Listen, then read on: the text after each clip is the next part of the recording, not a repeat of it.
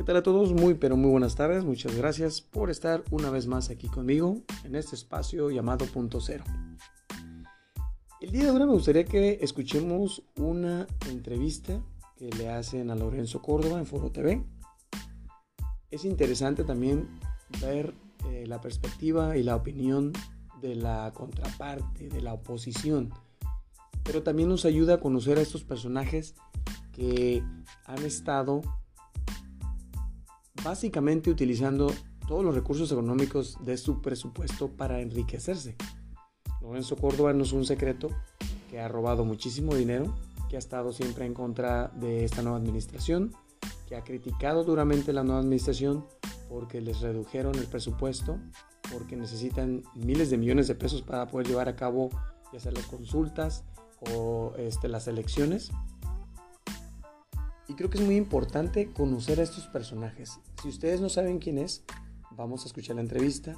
Vamos a hablar de este organismo que durante muchos sexenios se utilizó para robar y desviar dinero, para no necesitar dinero, para enriquecerse ellos mismos y aparentar que estaban trabajando para la gente, para que la transparencia en una elección se, se lleve a cabo, cuando la realidad es de que muchos de esos recursos terminan en, otros, en otras partes, en otros bancos y al final del día en las cuentas personales de estos personajes.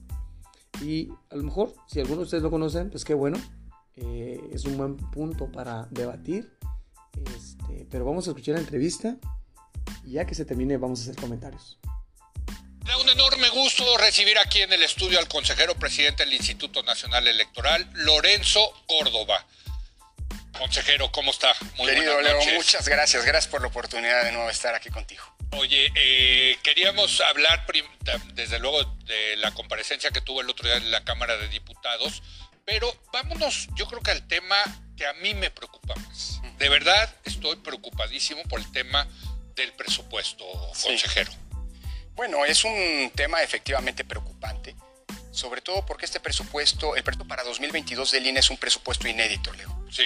Eh, no solamente tuvimos que presupuestar lo que ordinariamente tenemos que incluir en, en esa previsión de gastos, es decir, lo que se conoce como gasto ordinario, lo que necesita el INE para brindar los servicios como ofrecer gratuitamente la credencial para votar con fotografía, que, está, que, asciende a montos del orden de casi 4 mil millones, eh, los montos necesarios para poder coorganizar las seis elecciones de gobernador del próximo año, estamos hablando de mil millones de pesos más, etcétera, etcétera. Es decir, todo lo que tiene que ver con monitorear la radio y la televisión, la fiscalización y demás. ¿Eso cuánto es? Eso asciende a 13 mil millones de 13 mil, muy bien, vamos Luego, a ver. hay una un segundo bloque que eh, tradicionalmente se tiene que presupuestar eh, el INE, pero que no es dinero del INE, sino que es el financiamiento para los partidos políticos. Que está en la Constitución. Ese es un monto que está en la Constitución, puede gustar o no. El INE simple y sencillamente aplica la fórmula de cálculo, dice cuánto es, y ese es un dinero intocable. Sí. Estamos hablando de más de 5.800 millones de pesos. 5.8. Así es.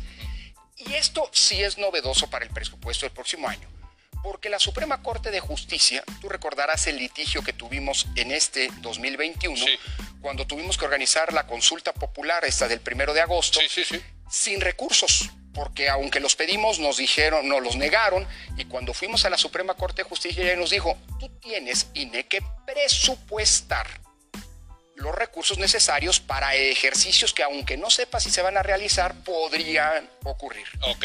Entonces es un presupuesto, un monto que hemos llamado presupuesto precautorio. Ok.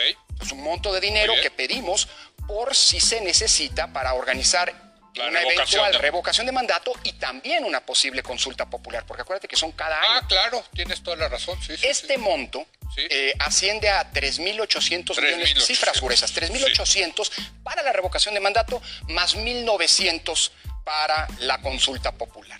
Estamos hablando de una bolsa de cerca de 5.800, casi 5.800 millones de pesos adicionales.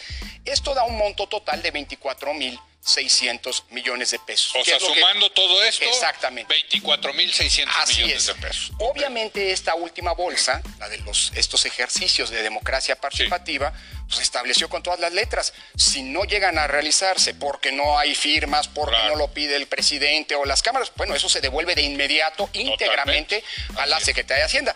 Pero lo tuvimos que presupuestar porque nos lo ordenó la Corte. Sí, sí, sí. Y que tiene todo el sentido del mundo, presidente. Sí, la verdad sí, porque para evitar que si se tienen que llevar a cabo tengas que estar pidiéndole dinero, por ejemplo, a Hacienda, con lo cual se merma la autonomía de un instituto como el INE. Dicho esto, nosotros cumplimos a pie juntillas. Y hoy que esté en vías de aprobación el presupuesto y que por lo menos tenemos claridad de lo que aprobó la comisión, es decir, un recorte del orden de casi 5 mil millones de pesos al presupuesto del INE, que por cierto es el recorte más grande de todos los el presupuesto. Sí, es más están recortando. Te pongo un ejemplo la Suprema, el Poder Judicial pidió 76.300 millones de pesos y le están aplicando un recorte de 3.000, es decir, de un 4% de lo solicitado. Nosotros, eh, si le quitas esta bolsa de la revocación de mandato, nos están aplicando un recorte del orden del 26% de nuestro presupuesto. A ver, entonces, el, el monto de los 5 mil millones que les quieren recortar es sin incluir lo que ustedes pidieron para la revocación de mandato y la consulta popular. Es sobre el monto total, pero sobre los 24 mil. Exacto, pero si la rentabilidad del recorte es sobre lo que va a tener que realizar el INE como gasto operativo, o sea, como funciones operativas y eventualmente esta revocación de mandato. Dicho lo cual, creo que si esto se concreta, y yo confío todavía en la sensatez eh, eh, de las y los legisladores, eh, porque aquí se trata del ejercicio de derechos ciudadanos. Pero a ver, para, para entender las cifras, aquí eran, ustedes pidieron 24.600 millones con la parte contingente de consulta popular. Así es. Y, a ustedes les están dando ahorita 19.600 Parecería que eso es lo que se va a aprobar. es decir, pero... o sea, nada, digamos, ni lo de la revocación ni lo de la consulta, e incluso les bajan un poco en el gasto ordinario. Mira, sí, pero aquí cuidado de esos 19 mil que nos quieren dar, hay 5 mil 800 que son para partidos y que eso no se puede tocar. Entonces le quedarían al INE para hacer todo lo que tiene que hacer ordinariamente, incluidas las seis elecciones eh, de gobernador del próximo año. Más aparte, si se aprueba la revocación de mandato, algo así como 13 mil 900 millones de pesos. Y no sale. Pues no se puede hacer una revocación de mandato sin dinero. Y más todavía, Leo, porque a diferencia de las consultas populares donde podríamos explorar, explorar poner menos casillas, por ejemplo, para tratar de abaratar costos, una revocación de mandato es algo gravísimo. Es como una elección, pero al revés. En 2018 tuvimos que hacer una elección con todas las garantías donde fue electo el presidente de la República. Esta es como una elección en la que se le puede decir al presidente que se, le, que se va anticipadamente. Entonces tiene que tener las mismas garantías. Te pongo un ejemplo. Además, la ley nos lo obliga el próximo año, si hay revocación de mandato, nosotros tenemos que instalar más de 161 mil casillas. Tenemos que ir a buscar más de 12 millones de ciudadanos y ciudadanas para de ahí sacar, para de ahí sacar a los funcionarios de casilla. Necesitaremos a más de 800 mil ciudadanos que funjan como funcionarios de casilla. Y todo eso, perdón que lo diga, cuesta, sobre todo con las reglas que de las de la propia ley electoral, pero también en la ley de revocación de mandato nos obligó la Cámara. Es decir, nos están poniendo en una situación en la que prácticamente tendríamos que priorizar. ¿Qué vamos a priorizar? Derechos ciudadanos como por ejemplo el derecho a la identidad, es decir, las credenciales, tener elecciones constitucionales de gobernador, las funciones constitucionales del INE. Bueno, yo creo que es un tema muy delicado, inédito en la historia, en donde los derechos de las y los ciudadanos de poder participar en un ejercicio como la revocación de mandato, hoy están en riesgo por una decisión presupuestaria de la Cámara de Diputados. Y en esto sí quiero ser muy claro, porque se ha dicho mucho que el INE no la quiere hacer y que el INE está con la ciudadanía. Si la ciudadanía la pide, el INE la va a hacer. Si no se puede hacer en el futuro, por cuestiones presupuestarias, va a ser responsabilidad de los, los legisladores. Ayer en tercer grado, precisamente analizando este tema, muchos eh, en el panel decían que esto es político para echarles a ustedes la culpa de que no se realizó la consulta no quisiera pensar o, la consulta popular del, de, lo revocatorio. ¿Qué opina al respecto? Mira, no quisiera pensarlo, Leo, porque entonces ya estamos hablando de que por intereses políticos o con, digamos, por una finalidad política, no solamente se, lastima eh, eh, gravemente a una institución del Estado mexicano, sino además se ponen en riesgo los derechos de las y los mexicanos de poder solicitar y realizar una revocación de mandato, cuando, por cierto, fue el actual gobierno el que pidió que se incluyera en la Constitución. Entonces es una situación muy delicada y sobre todo está llena, Leo, de muchísimas mentiras. Lo digo sin medias tintas. A ver, venga. Venga, eh, en los días recientes hemos escuchado al líder de la mayoría de Morena en la Cámara de Diputados decir que el INE tiene alrededor de 2.500 millones de pesos en sus fideicomisos. Primero, en efecto, hay tres grandes, déjame decirlo así, son dos fideicomisos, uno de los cuales se divide en dos partes. Sí, sí.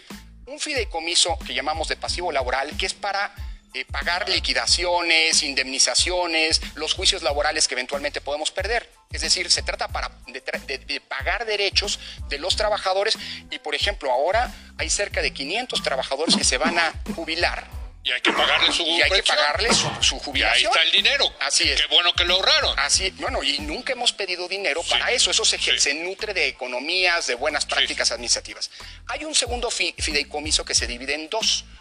Uno para la infraestructura inmobiliaria, como lo llamamos, es una de las partes, y que sirve para, mira, el INE paga cerca de 600 millones de pesos en rentas, Leo. ¿Por qué?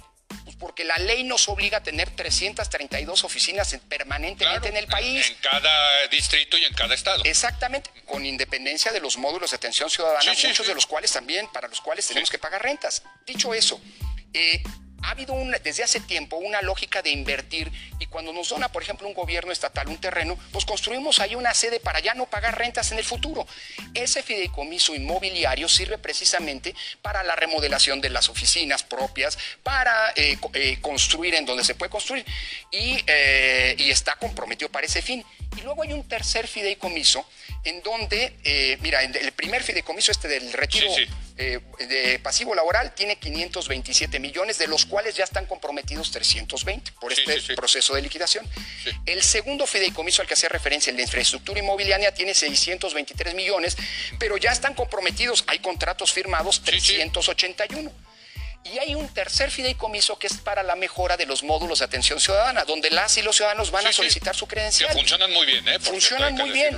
Ahí tenemos 202 millones de pesos, nutridos sobre todo por el servicio, alimentados por el servicio de autenticación que le brindamos a los bancos para combatir el robo ah, de identidad. Claro, claro. Y ahí están comprometidos 25. Primer dato falso. Se dice que tenemos los fideicomisos, tienen hoy 2.500 millones. Falso todos los recursos que hoy están ahí son 1.350. 1.300 en fideicomisos. Pero están comprometidos 726. Es decir, tendrían, podrían usarse, quedarían libres 626 millones. Que no alcanza.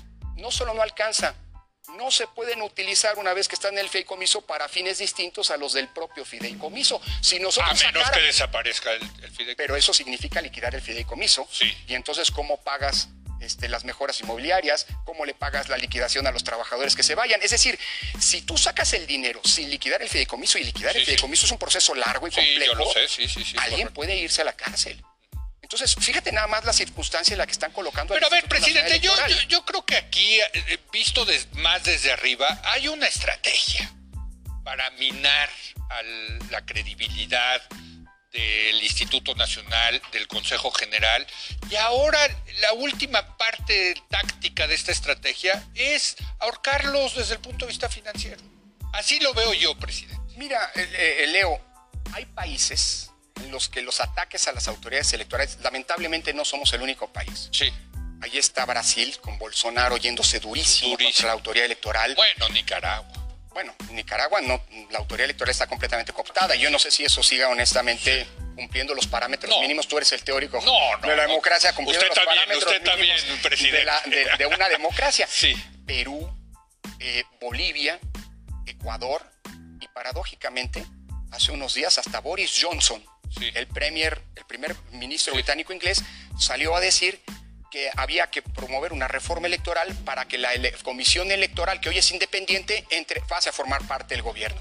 Hay una tendencia en el mundo muy delicada. Ojalá y no esté ocurriendo eso en nuestro país porque sería muy grave. Pero ya lo dijo el presidente, dijo que habría que, que todos estos organismos autónomos había que integrarlos al Ejecutivo, presidente. Con una lo dijo. Con una paradoja, Leo, para no entrar en una discusión que no me corresponde con el presidente. La paradoja es esta que el INE es hoy la institución civil del Estado mexicano que mayor confianza y credibilidad tiene entre la ciudadanía. Ojalá y no sea que precisamente por eso esté tratando de minarse su autonomía, porque el INE, en efecto, es una autoridad que no, sea, no se dobló en el pasado a los designios de, los, de quienes detentaban el poder y no lo ha hecho ahora. En eso reside, insisto, su razón de ser como órgano autónomo y también independiente, autónomo de los poderes e independiente de los partidos políticos. Ahora, presidente, ¿qué van a hacer si efectivamente, a ver, usted les decía, por cierto, el viernes pasado, esta soberanía, bueno, pues ellos tienen la soberanía de, para decidir el presupuesto. Si ellos dicen, oye, van 19 mil 600 millones de, de pesos y hazle como quieras. Supongo que van a recurrir a la Suprema Corte para decirle, oye, yo no puedo, este, en fin, ¿qué van a hacer? Más bien le pregunto. A ver, yo todavía confío primero, confío en que la sensatez prevalezca y que no se coloque al instituto en una situación en tener que escoger qué hace. Sí. Segundo, eh, ya en el pasado recurrimos a la Suprema Corte de Justicia. Yo no sé si lo haremos ahora. Esa es una decisión que tenemos que discutir a la luz de lo que ocurra en las próximas horas, las y los consejeros, porque esa es otra cosa que luego eh, en la Cámara de Diputados olvidaron el viernes pasado. Sí. Yo soy el consejero presidente, pero coordino los trabajos de un órgano colegiado. No hay una sola decisión en el INE que no se tome colegiadamente, aunque hay quien tiene la responsabilidad de coordinar. Dicho eso, tendremos que decidir qué hacemos.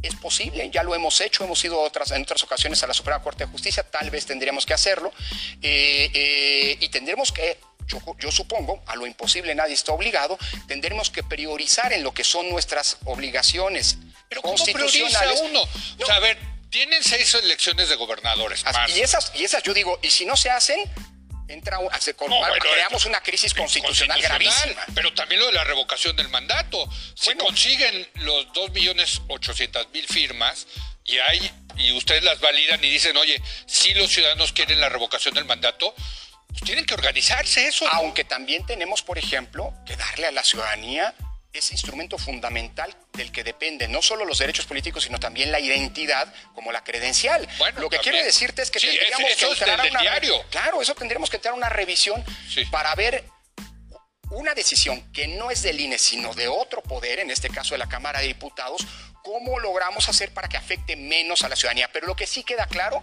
es que si no hay recursos, sí se van a afectar los, los servicios que el INE brinda a la ciudadanía. Lo Pero está dificilísimo, presidente, decir, a ver, pues claro, hombre. le doy la credencial a los ciudadanos, que por cierto es la única identificación oficial que se acepta en muchos lados. Y gratuita, además. Y gratuita. O organizo seis elecciones, o hago la revocación de mandato, o le pago la pensión a mis, este, a, mis Afectando eventualmente derechos laborales. Leo, Digo, a lo mejor se pueden quedar sin, sin bienes inmobiliarios por un año, pero en fin, no sé. Pero ¿cómo operamos las elecciones? No, no, por eso. ¿Dónde metemos a la gente? No, no, yo entiendo. a veces se le olvida a, la ciudadanía que cuando hay elecciones, el ejército, nosotros albergamos a más de 3.000 eh, militares en nuestras instalaciones porque resguardan la papelería electoral. Es decir, eh, pero, pero eso es lo grave de la situación. Es gravísimo. Porque nunca había, se había colocado al INE en una situación de tener que priorizar qué hacemos, lo cual es inédito y la verdad eh, eh, eh, implica graves responsabilidades políticas. Yo Déjeme preguntarle, consejero presidente, ¿no hay manera de hacer algunas economías, de decir, bueno, se va a esta área, este, vendemos tantos coches? ¿Sí me entiende? Lo, que hacen las empresas cuando se quedan sin lana. Sin duda, pero el tamaño del recorte es de, tal, de tales dimensiones que hagamos lo que hagamos, no va a alcanzar para poder cumplir, por ejemplo, con la revocación de mandato. Entonces, porque además hay otra cosa, podrías decirme, pues hagan una revocación de mandato más sencillita, con menos casillas, con menos funcionarios, con boletas impresas en cualquier... En, papel, revolución. Sí. El único problema es que la ley nos lo impide.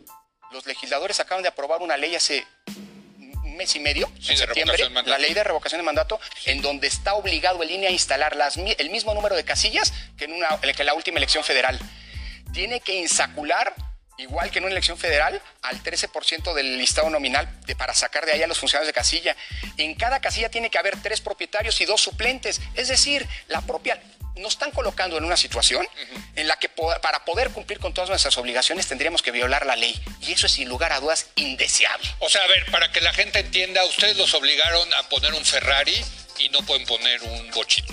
Pues porque no hay recursos. Por eso, por eso, pero, pues pero, uno dice, bueno, ok, te entrego un bochito, ¿no? Lo hacemos más, pero ustedes están obligados por ley de poner el Ferrari. Exactamente. ¿No? te obligan a hacer algo y no te dan los recursos para hacerlo. Bueno, vamos a hacer una breve pausa. Regresamos con el consejero presidente del INE, Lorenzo Córdoba, en un momento. Bueno, no la vamos a continuar escuchando porque conforme escuchaba la entrevista, pues podemos ver obviamente que son dos personajes de la oposición, eh, dos chayoteros. En su cara a Lorenzo Córdoba se le ha dicho, inclusive por el diputado Fernández Noroña, en la Cámara de Diputados, que el INE es un organismo que no lleva a cabo los procesos electorales transparentes y claros. Hemos vivido durante muchísimos años con ese instituto, eh, siendo partícipe con eh, la oposición para lograr los, los, los, robos de las elecciones y todos esos procesos que hemos venido viviendo durante diferentes años. La realidad es, ¿por qué no pensar y, cuestionar y a lo mejor eh, analizar? ¿Realmente necesitamos al INE para poder llevar a cabo una elección federal, una elección elecciones estatales? ¿Qué tipo de organismo necesitamos? Estos son poderes, pues son, son instituciones pero que tienen mucho poder por toda la cantidad de dinero que manejan. Quieren manejar un presupuesto de 24 mil millones de pesos para poder llevar a cabo las consultas, la revocación del mandato, cuestiones que el gobierno nuevo está implementando y que se implementan y creo que en cierto punto tienen una razón y tienen un enfoque.